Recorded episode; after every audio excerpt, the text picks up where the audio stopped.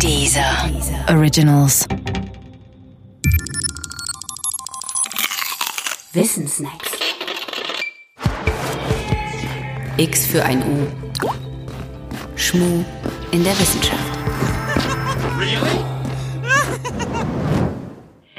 Die Elemente 116 und 118. Das Periodensystem der chemischen Elemente enthält im Moment 118 verschiedene Elemente. Alle 118 tragen eine Nummer zwischen 1 und 118.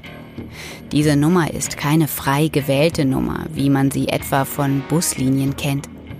Die Nummer gibt vielmehr an, wie viele Protonen sich im Kern befinden. Beim Element 1, dem Wasserstoff, ist es ein Proton. Beim Element 118 sind es 118 Protonen. Die ersten 94 der 118 Elemente kommen natürlich vor. Die von 95 bis 118 wurden künstlich im Labor erzeugt.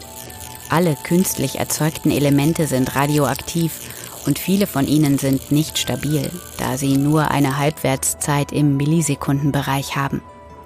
Sie tragen in der Regel den Namen ihres Erzeugers oder den Namen der Gegend oder der Stadt, in der ihr Erzeugungslabor stand. So ist es auch mit dem Element 118 selbst. Sein Name ist Oganesson und der leitet sich ab von Juri Oganesian, der das Element im Jahr 2006 durch den Beschuss von Kalifornium durch Calcium-Ionen herstellte. Sieben Jahre vorher hatte es schon einmal geheißen, dass das Oganesson erfolgreich hergestellt worden war. Angeblich.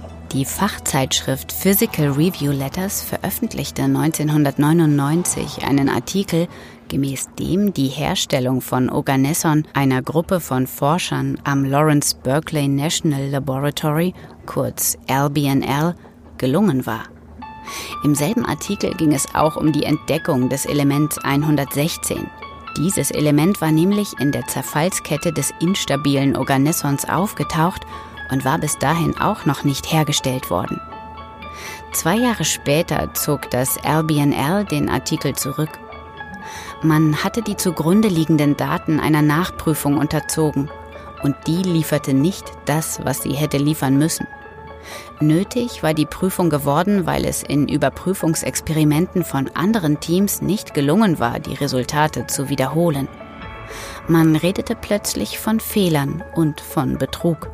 Wie genau der fehlerhafte Artikel zustande kam, ist bis heute nicht ganz geklärt. Allerdings steht die Vermutung im Raum, dass einer der Mitarbeiter, ein gewisser Viktor Ninov, die Daten gefälscht hatte.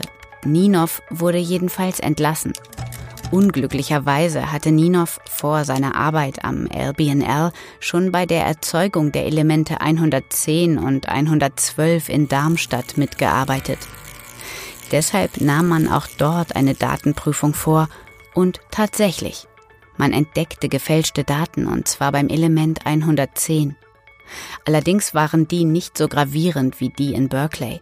Und glücklicherweise ließen sich auch die Elemente 116 und 118 auf anderem Weg herstellen.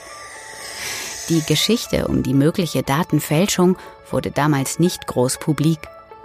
Dafür sind die Elemente jenseits der 94 auch nicht interessant genug für ein breites Publikum.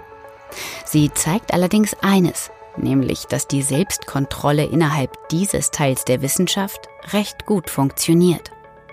Und das ist ja auch schon was.